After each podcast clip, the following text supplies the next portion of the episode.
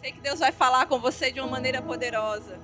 Você não veio aqui ao acaso, nem você que nos assiste está aqui ao acaso. Eu sei que Deus reservou esse momento, dentre tantos que Ele reserva para falar ao meu e ao seu coração. Então eu quero que você se ligue no céu. Não despeça. Diz para quem está perto de você assim: Ei, você não vai me atrapalhar. Não conversa comigo, porque eu não vou roubar a tua bênção e nem você vai roubar a minha bênção. Amém? Porque todo mundo aqui vai receber nessa tarde. Amém? Aleluia! Pode celebrar o Senhor. Aleluia! Glória a Deus. Gente, hoje é um culto muito especial porque é o culto onde nós fazemos menção daquilo que Jesus fez na cruz. É o culto de Santa Ceia, onde nós sempre temos que trazer à memória aquilo que nos dá esperança. E aquilo que Jesus fez por nós na cruz é motivo da nossa alegria, da nossa esperança. E ontem nós tivemos o batismo aqui, foram cerca de 600 vidas que confessaram Jesus e afirmaram a sua decisão se batizando entre aqueles também que foram aclamados. Hoje pela manhã tivemos aqui um culto, onde tivemos uma grande festa com aqueles que se batizaram e foi lindo demais. E é interessante a gente perceber que Jesus, ele nos revela que a comunhão ela começa na mesa. Jesus quando ceiou com os seus discípulos, ele estava ensinando um princípio, um princípio de relacionamento que precisa sempre ser estreitado. E é por isso que nós sempre construímos um relacionamento e fortalecemos ele à mesa. É ou não é? Quando você gosta de alguém, para onde é que você chama essa pessoa? Para comer.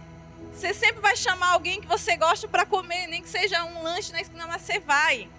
Mas quando você gosta muito de alguém, você chama ela para sentar numa mesa. Para além da refeição, vocês terem um tempo de qualidade. E é por isso que hoje nós vamos falar sobre o tema que chama Sentando à Mesa. Eu quero que você repita comigo: Sentando à Mesa. Hoje nós vamos entender o valor de sentar à mesa. Jesus nos ensinou isso e aqueles que andavam com Jesus e aprenderam dele, entenderam este princípio. E se a gente for observar a nossa vida, vamos ser sinceros, você não vai me responder eu não vou deixar você se constranger. Mas pare para avaliar a sua vida, a sua rotina. Quantas vezes você para para sentar à mesa com a sua família? Quantas vezes você tem um tempo de qualidade à mesa para estar com essas pessoas? Conta aí durante a semana, durante o mês, durante os anos. Quanto tempo você perdeu sem sentar à mesa e se relacionar com as pessoas? Muitas pessoas estão trocando esse tempo de relacionamento à mesa com suas famílias por celular, por estar de frente de uma TV. Quantas pessoas perdem horas do dia nas redes sociais ou com outras atividades e quando chega à mesa não tem paciência e até diz assim: "Ah, mas eu não tenho tempo". Será? A gente sabe que a gente sempre tem tempo para o que é prioridade na nossa vida. Se você não tem tempo de sentar à mesa com a sua família ao menos uma vez na semana, significa que não é a sua prioridade. E não adianta dar desculpas, porque é diante das nossas desculpas que o nosso inimigo, o diabo, ele tem se aproveitado para roubar as nossas famílias, porque ele é ladrão. Ele tenta roubar de nós aquilo que Deus nos deixa como herança. E é por isso que nós precisamos nos apoderar dessa palavra, para que ela possa agir em nós e através de nós. Mas se você é uma dessas pessoas que tem priorizado qualquer outra coisa e não tem dado atenção à sua família, ao momento de comunhão da mesa, reveja os seus valores. Sabe por quê? Aquilo que a Bíblia já revela como sendo um problema entre aqueles que não sentam à mesa, que não compartilham de intimidade, de relacionamento que a mesa proporciona. A ciência tem descoberto hoje, olha que interessante, aquilo que a Bíblia já nos ensina há milênios atrás, os cientistas estão descobrindo. E uma pesquisa feita em Harvard durante 15 anos com crianças que cresceram eh, sendo estudadas, E foi observado o seguinte, que as crianças que cresceram sentando à mesa com a sua família, elas se desenvolveram melhor em muitas questões, em muitas áreas de sua vida. No sentido relacional, elas não se sentiam desprotegidas, não eram crianças inseguras, não eram crianças ansiosas. Quanto a questões de saúde, não eram crianças que tinham tendência à obesidade, é, eram crianças que se alimentavam bem com todos os nutrientes, comiam legumes, frutas, verduras. Eram crianças que não tinham propensão ao uso de drogas, ao uso de álcool ou de coisas que são é, ofensivas à saúde ou à própria vida. Eram crianças que aprenderam a ser mais resilientes, quanto aquelas crianças que não tinham isso, elas tendiam para todas essas coisas. Ou seja, não comiam bem, tinham problemas com obesidade, questões de saúde, tinham dificuldades nos seus relacionamentos, se sentiam muito ansiosas, ficavam na expectativa, eram crianças é, que se frustravam com muita facilidade. Então você percebe que algo que a Bíblia já nos traz como importante para a nossa vida relacional, construção de uma família. E em todos os nossos relacionamentos, a ciência tem descoberto hoje que afeta o modo como crianças crescem. E talvez você veio de um lar assim, onde não havia o hábito de sentar à mesa. Quantos de nós, se a gente for parar para pensar, ao invés de sentarmos à mesa, a gente já queria correr para frente da TV, a gente queria correr para ficar no celular. E muitas vezes nós temos um tempo à mesa. Nós sentamos na mesa, né? A gente até faz como um ritual, vai todo mundo comer na mesa. Mas aí senta na mesa, não tem tempo de qualidade. É cada um no seu celular. Eu e meu esposo, certa vez saindo com os nossos líderes lá na igreja em Camaragibe, a gente estabeleceu uma regra. Quando a gente sair para ter comunhão, a gente deixa o celular de todo mundo no, no meio da mesa para que ninguém fique mexendo no telefone enquanto a gente estiver naquele momento de comunhão. E a gente percebeu que a gente pôde se conhecer mais. A gente teve mais tempo para olhar um no olho do outro, para, sabe, ter uma conversa de verdade. E é isso que nós temos perdido. E é interessante nós vermos que Jesus, em qualquer oportunidade que tinha, Jesus estava onde? Sentando numa mesa comendo. Os religiosos achavam que Jesus era até glutão. Porque ele sempre estava sentado comendo. Mas Jesus fazia tudo com propósito. Jesus não estava à mesa apenas para comer. Ele estava se relacionando. Ele estava ensinando. Ele estava tratando pessoas. Ele estava deixando o seu legado. Não é à toa que a igreja primitiva tinha como uma de suas características o partir do pão, a comunhão, a vida em comum, a vida relacional. Porque eles aprenderam isso com Jesus. E é por isso que você veio aqui hoje, porque Jesus ele quer te convidar para sentar à mesa com ele. Você quer sentar à mesa com Jesus? Então hoje você vai aprender a como sentar à mesa e ter comunhão com ele. Porque Jesus ele sentava com pessoas que ninguém mais queria sentar. Ele sentava com aqueles que eram escanteados pela sociedade, aqueles que tinham pouco prestígio, porque tem pessoas que só sentam com outras porque enxergam algum valor, seja como se aquela pessoa fosse uma moeda de troca. Você tem algum interesse e aí você quer estar perto. O interesse de Jesus em estar perto daquelas pessoas era apenas de transformar as suas vidas, de salvar. Ou seja, simplesmente tudo. E quando nós vamos entender na construção da história o que significava para muitos povos, e principalmente para o povo judeu, o que era sentar à mesa, isso significava que aquela pessoa tinha acesso à sua intimidade. Alguém que você chamava naquele tempo, nos tempos de Jesus, para sentar à sua mesa, era alguém que podia partilhar da sua vida. Era alguém que podia entrar na sua casa e mexer em tudo porque era alguém de confiança. E nós vamos aprender hoje com um homem chamado Lázaro. O valor de sentar à mesa, porque a mesa ela revela mais do que um momento onde nós desfrutamos da companhia de alguém. É mais do que isso. Lázaro, ele foi conhecido pelo seu milagre. Talvez você só tenha ouvido falar dele dessa forma. Mas Lázaro ele desfrutou da presença de Deus em Jesus.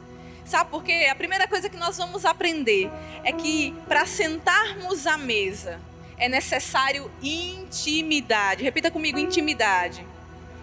Em João 11, nós vamos ouvir a história de Lázaro, suas irmãs, sua morte, sua ressurreição e como Jesus agiu diante da sua morte, da sua ressurreição. Em João 11, 33 ao 36 diz o seguinte: Ao ver chorando Maria e os judeus que a acompanhavam, Jesus agitou-se no espírito e perturbou-se. Onde o colocaram? perguntou ele. Vem e vê, Senhor. Responderam eles. Jesus chorou. Então os judeus disseram: Veja como ele o amava. Lázaro, ele foi irmão de Marta e Maria e eles moravam em Betânia. A Bíblia diz que a narrativa da história de Lázaro é construída em torno da sua ressurreição, em torno do seu milagre. O nome de Lázaro no hebraico significa Eleazar, aquele a quem Deus ajudou. A Bíblia não fala muita coisa da história de Lázaro. Não diz a que família ele pertencia, não diz a classe social dele, não diz com que ele trabalhava, não fala nada, não entra em detalhes. A Bíblia não traz a origem de Lázaro e de suas irmãs, mas a Bíblia testemunha o seu milagre. Talvez as pessoas, quando veem que você aceitou a Jesus, elas vão olhar para a tua origem. Nossa, aquela pecadora, aquele pecador que só vivia bebendo no prostíbulo, ficava com em outra, as pessoas vão buscar o teu passado, porque quem quer te lembrar do teu passado é o diabo. Mas Deus, ele está olhando para o milagre que ele mesmo já fez na cruz. Ele comprou a tua vida na cruz. Pode celebrar o Senhor. Não importa o teu passado, quando você conhece a Jesus, ele só se lembra do que ele mesmo fez e do que ele ainda vai fazer. Com Lázaro não foi diferente. Então, nós não sabemos detalhes íntimos da vida de Lázaro, mas nós sabemos que ele era amigo de Jesus. É o maior referencial, o maior credencial. Talvez as pessoas, quando olham para você, tu é de que família? Tu trabalha com o quê? Quanto é que tu ganha? Onde é que tu mora? E talvez você vai ser avaliado lá fora e o seu valor vai ser dado por isso. Mas na Bíblia nós aprendemos com Jesus que o seu valor é dado pela sua relação com Ele, por quem Deus diz que você é. Se a Bíblia diz que nós somos filhos de Deus, esse é o nosso referencial, são as nossas credenciais. A gente não precisa de carteirada em lugar nenhum. Isso é o suficiente. É mais do que o suficiente. Ser amigo de Deus. Lázaro podia se encher e dizer: Eu sou amigo de Jesus, eu conheço Ele. Ele entra na minha casa, Ele partilha de relacionamento comigo, com a minha família. Mas a Bíblia vai narrando em João 11 que Jesus ele amava a família de Lázaro. Ele amava Lázaro, as suas irmãs.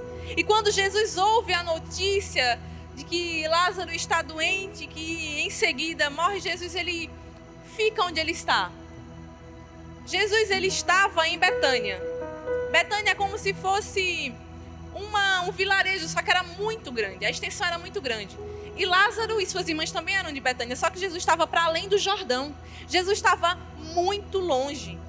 E a gente sabe, gente, que nessa época não tinha Uber, não tinha 99, não tinha automóveis. Era perna para que te quero. Era canelinha que tinha que bater, tinham que andar. O máximo que eles podiam conseguir em algumas circunstâncias era um jumentinho, né? Era algo assim para se deslocar. Só que quando Jesus ouviu falar da situação de Lázaro, ele esperou. E aquela espera poderia parecer às outras pessoas uma espera de demora, como se Jesus estivesse propositalmente demorando para não fazer algo. Mas na verdade, Jesus ele não queria apenas curar, ele queria operar uma ressurreição. É maior. Uma cura é algo pontual, ressurreição significa que tudo recomeçou. A vida foi religada, foi restabelecida. E nós percebemos que Jesus ele precisou se deslocar para realizar aquele milagre. Ele estava num ponto. E ele, ao ouvir falar, ele espera, porque havia um momento certo. Jesus está nos ensinando: olha, há um tempo certo para todas as coisas debaixo do céu e da terra, inclusive para você viver o seu milagre. Talvez você esteja aí angustiado porque aquilo que você tanto tem orado ainda não aconteceu. Entenda que às vezes é Deus mesmo dizendo: calma, não vai ser agora no teu tempo. Precisa ser no tempo para que você entenda o que é que está sendo feito. Eu estou agindo, mas espere o tempo, porque senão você não vai entender. Você não vai desfrutar plenamente do milagre. Você precisa desfrutar plenamente. Então Jesus ele se esforçou e se esforçar para ir ao encontro de alguém significa que você ama essa pessoa. Significa que você tem relacionamento íntimo com essa pessoa, porque eu não sei você, mas no meu dia a dia, às vezes na correria, para eu conseguir encontrar com alguém, eu preciso toda uma programação. Eu preciso me planejar. Mas quando a gente ama alguém e é urgente, nós largamos tudo e vamos ao encontro daquela pessoa. Só que muitas pessoas só fazem isso, vão a um encontro nas piores horas. Nós não podemos buscar a Deus apenas quando as coisas ficam ruins.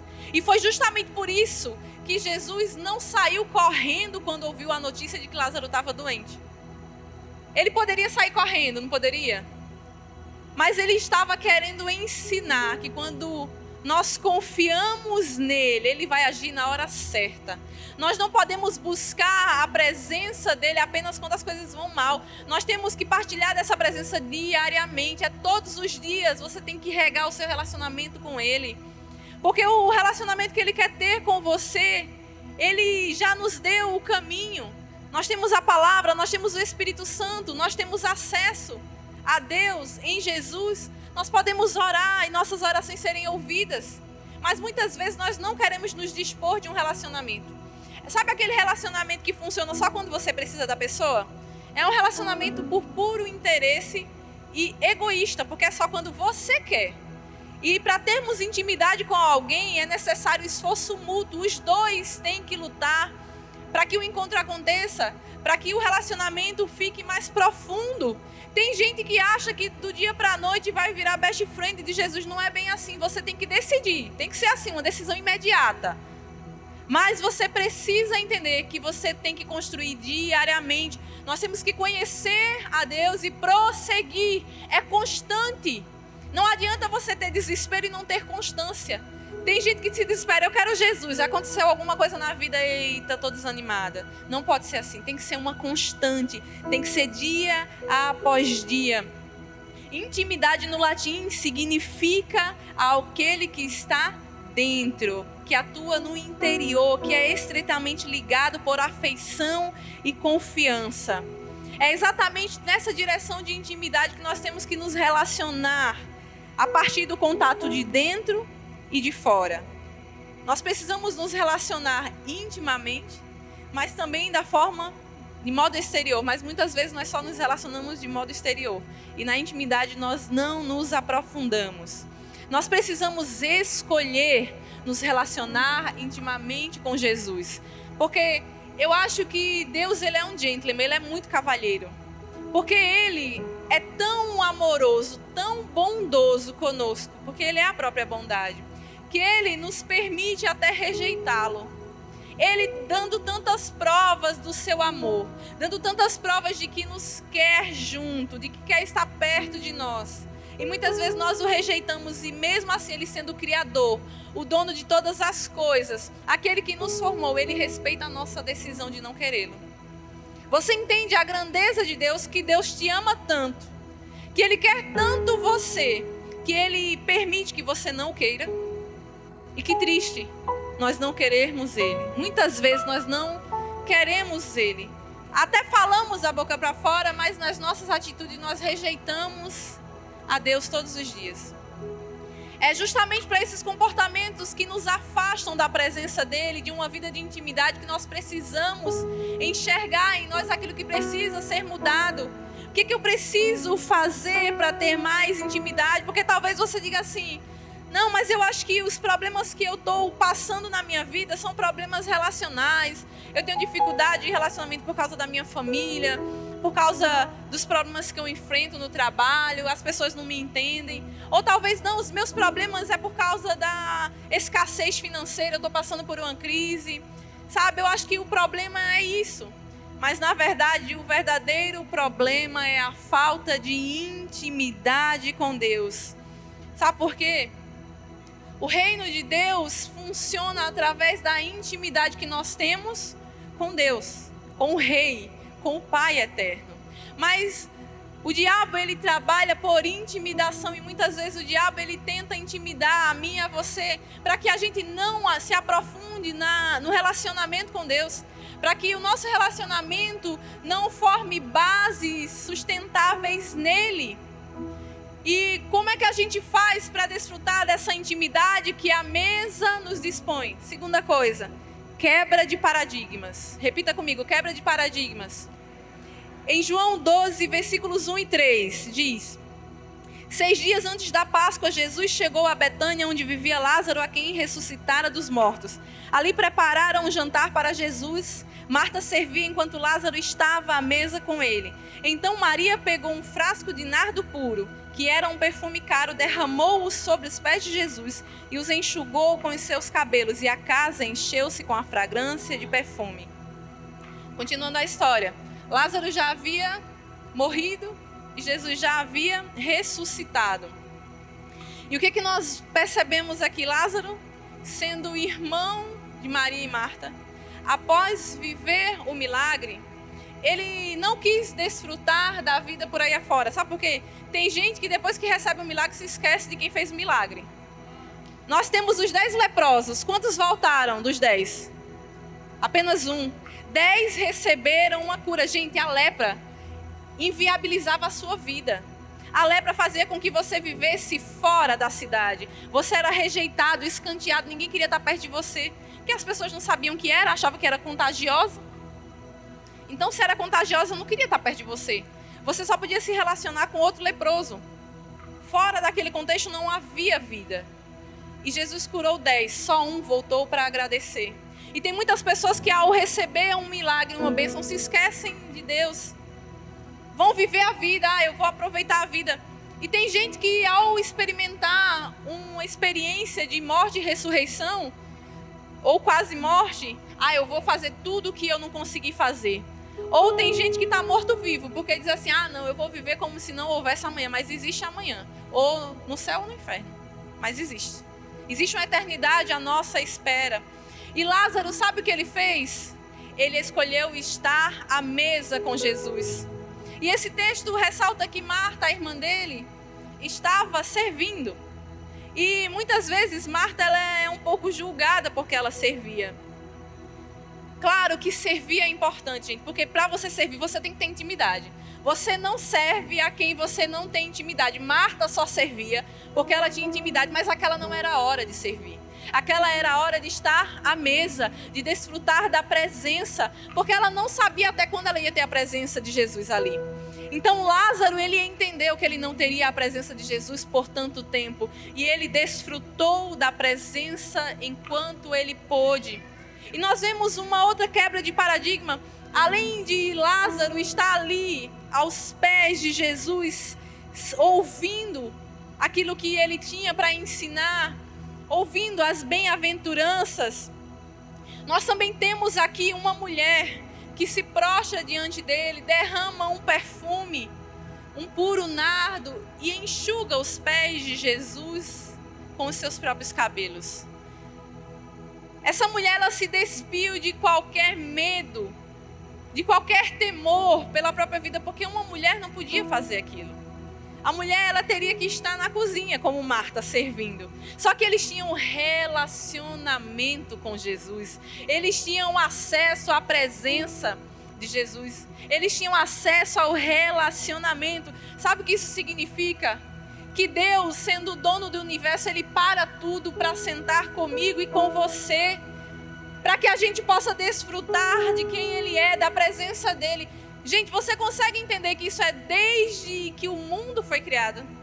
Nós somos criados para estarmos na presença, sentando à mesa, recostando a cabeça. Porque a Bíblia fala em Gênesis que às tardes Deus descia para quê? Para conversar, para passear pelo jardim com Adão e Eva, para partilhar da mesa com Adão e Eva, a mesa da intimidade. Certamente Adão e Eva faziam um piquenique, Deus descia, ia conversar com eles. Isso é intimidade. Mas para isso nós precisamos quebrar os paradigmas.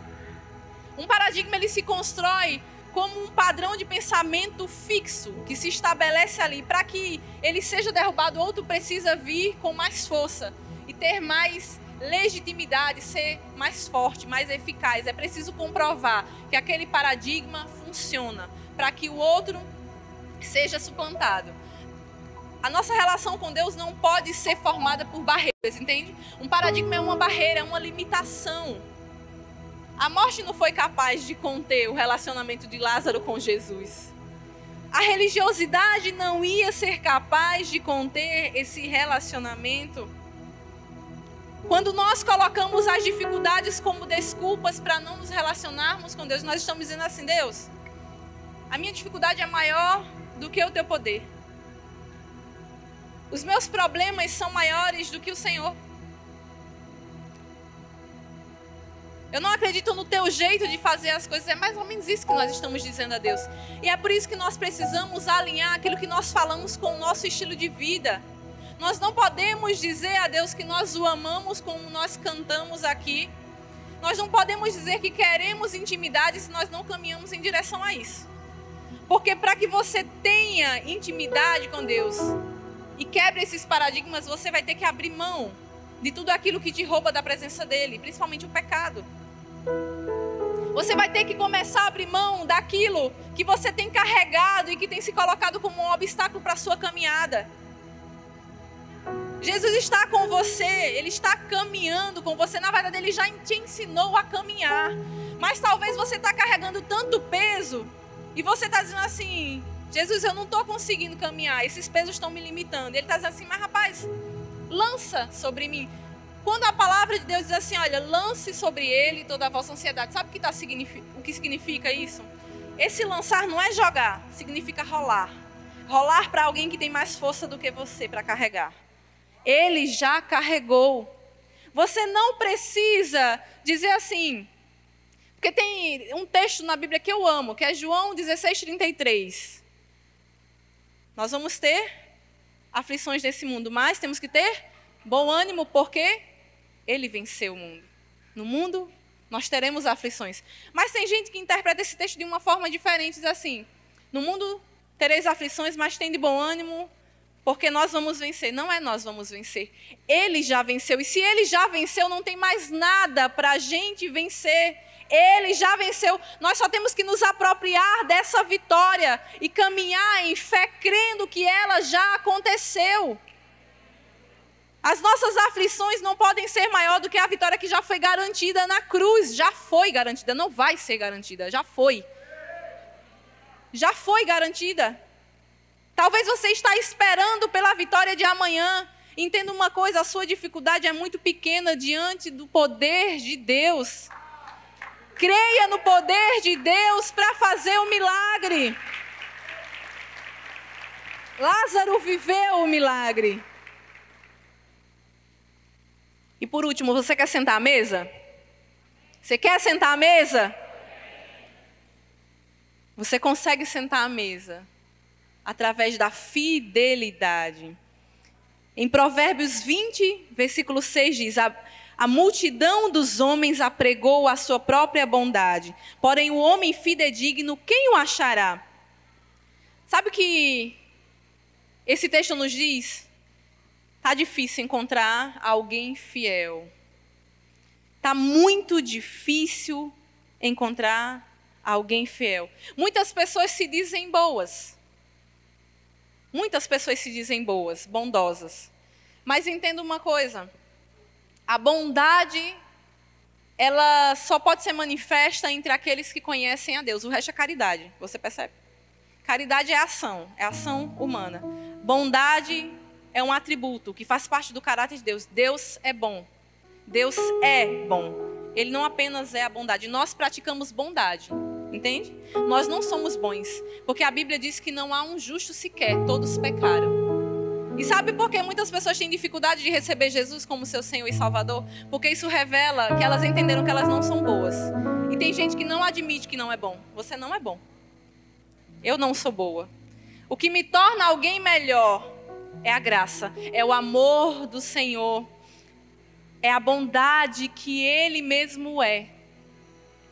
E é por isso que a fidelidade só é uma realidade nas nossas vidas quando nós olhamos para Ele e entendemos que Ele mesmo foi fiel. E foi fiel até a morte. Jesus se entregou por mim e por você, Ele não desistiu.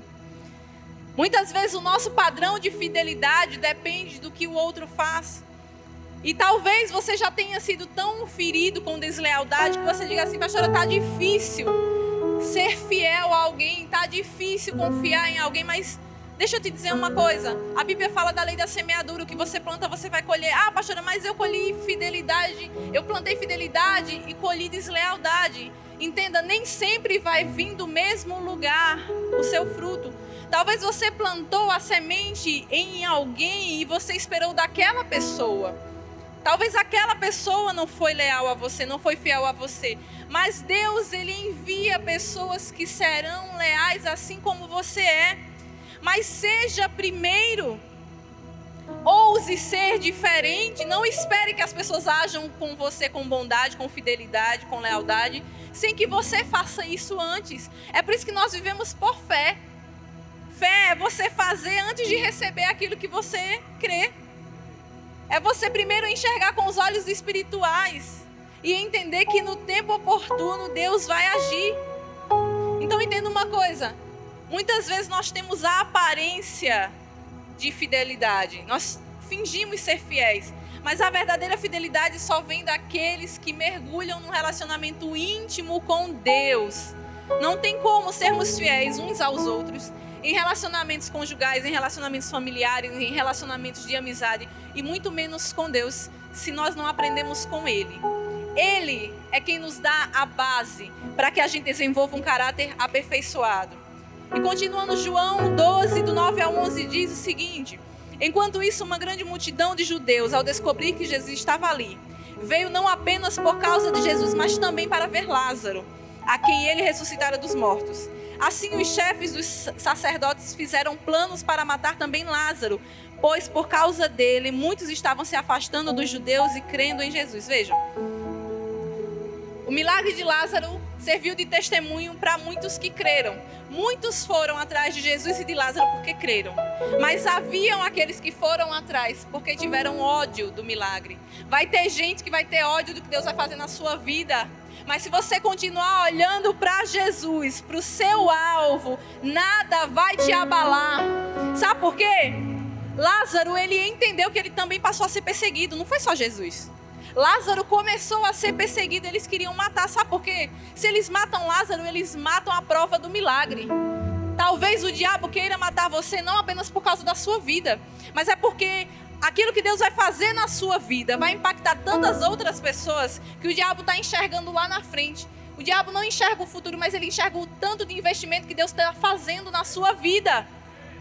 Por isso, não desista.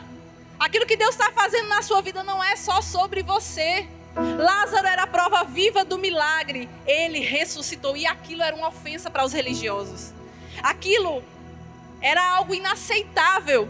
E a partir daquele momento, Jesus passou a ser perseguido e denunciado. Ou seja, até então eles não tinham motivo para denunciar Jesus para que ele fosse julgado e morto. A partir daquele momento eles tinham. Porque eles encontraram brecha nas leis, na religiosidade para sustentar aquela denúncia. Você percebe que Jesus foi condenado porque ele deu vida. Ele foi condenado porque ele nos deu vida. Ele se colocou em lugar de pecador para que nós não precisássemos pagar a dívida do pecado que nós carregamos. Ele se colocou e se fez culpado por nos dar a vida, É por isso que nós não podemos colocar limites para nos relacionarmos com Ele de modo fiel. Lázaro foi fiel a Jesus como Jesus foi fiel a ele. Lázaro não deixou de estar à mesa no dia seguinte, mesmo sabendo que estava sendo perseguido. Porque, gente, foi no dia seguinte, eles sentaram à mesa. Ele já estava sendo perseguido porque ele era um milagre vivo. Ele não abandonou Jesus, mesmo a vida dele correndo perigo. E você? Será que você tem abandonado Jesus por muito menos por causa de um relacionamento? Talvez tenha abandonado Jesus por causa do trabalho. Talvez tenha abandonado Jesus por causa de amigos. O que tem te feito largar Jesus? Tem pessoas entregando suas vidas por amor a Jesus, por amor ao Evangelho. Entenda que quando nós semeamos no reino espiritual, nós temos colheitas no mundo espiritual, mas também colhemos aqui nessa terra. Certo homem, ele foi trabalhar e o seu patrão disse assim: Olha, eu quero que você trabalhe aos domingos. E aquele homem que eu acredito que era crente, ele disse assim: Olha, eu não posso trabalhar o domingo. O domingo é o único dia da semana que eu não posso trabalhar. A minha consciência não me permite deixar de fazer as minhas obrigações para estar aqui. Eu posso trabalhar qualquer dia, qualquer horário da semana que o Senhor quiser. Quantas horas? Menos no domingo. Aí aquele patrão disse assim: é, você infelizmente não vai atender as minhas necessidades, eu vou ter que demitir você. E aquele homem foi demitido. O que, que aconteceu? Meses depois, aquele patrão encontrou com um amigo que estava procurando um caixa para o banco.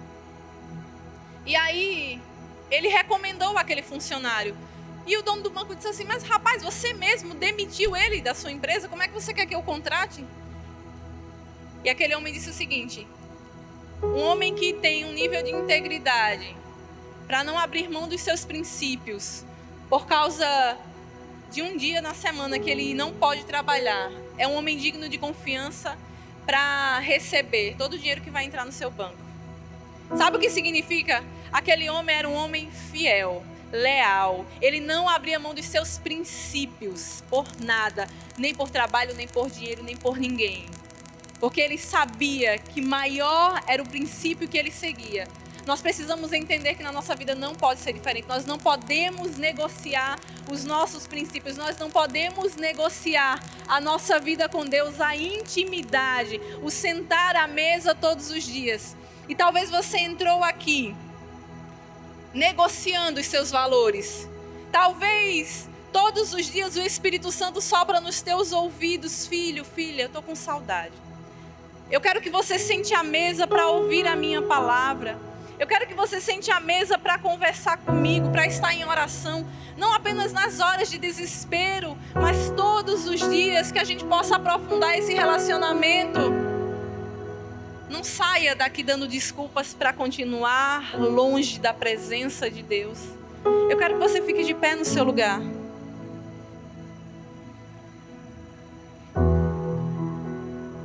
Eu declaro que você nunca mais, você nunca mais vai viver uma vida onde você não desfrute da intimidade com Deus.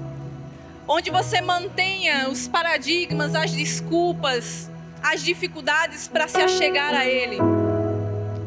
Uma vida onde você vai ser fiel, assim como Ele é fiel a você, porque a fidelidade dele dura para sempre. A fidelidade de Deus conosco não tem prazo de validade, não é perecível. Então não aceite ser alguém que tem uma fé que muda a cada circunstância, a cada estação. Você não foi criado para mudar e ser levado pelo vento. Você foi formado para ser transformado de fé em fé, de glória em glória, até que Jesus venha. Eu quero que você coloque a mão no seu coração e você vai fazer uma declaração de fé e vai dizer assim: Senhor Jesus, nesse momento eu quero desfrutar da intimidade. Eu quero desfrutar da fidelidade, de estar em tua presença, de sentar à mesa contigo todos os dias. Eu me comprometo em não viver uma vida vazia. Eu me comprometo em ter um relacionamento real contigo. Em nome de Jesus. Amém.